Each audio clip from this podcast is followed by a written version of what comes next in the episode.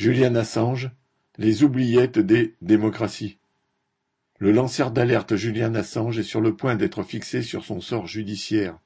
Il est à la merci de la justice pour avoir révélé les crimes de guerre commis par l'armée américaine en Irak et en Afghanistan. Depuis 2010, Assange est sous le coup d'une procédure d'extradition du territoire britannique. D'abord en liberté surveillée sous bracelet électronique, il s'est réfugié pendant sept ans dans une pièce de l'ambassade de l'Équateur à Londres. Arrêté par la police britannique en 2019, il est détenu depuis dans une prison de haute sécurité. Privé de liberté depuis quatorze ans, Assange, dont l'équilibre mental serait vacillant, pourrait être livré aux États-Unis où l'attendent un procès pour espionnage et une peine pouvant aller jusqu'à cent soixante-quinze ans d'emprisonnement. Les gouvernements américains et britanniques qui s'indignent du sort que Poutine a réservé à son opposant Navalny ont systématiquement persécuté Assange. Quant à Macron, il a obstinément refusé que la France réponde à ses demandes d'asile.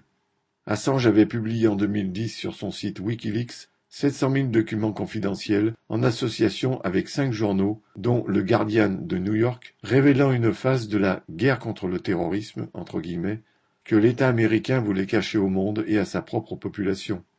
Par exemple, une vidéo montre un hélicoptère de combat américain en Irak tuant des civils, dont deux journalistes de l'agence Reuters, en 2007. Ce que font leurs armées d'occupation est un secret d'État que cachent les impérialismes démocratiques. Sous Obama, puis Trump et aujourd'hui Biden, l'État américain ne pardonne pas à Assange d'avoir dévoilé les crimes commis lors de ses interventions militaires. Lucien Détroit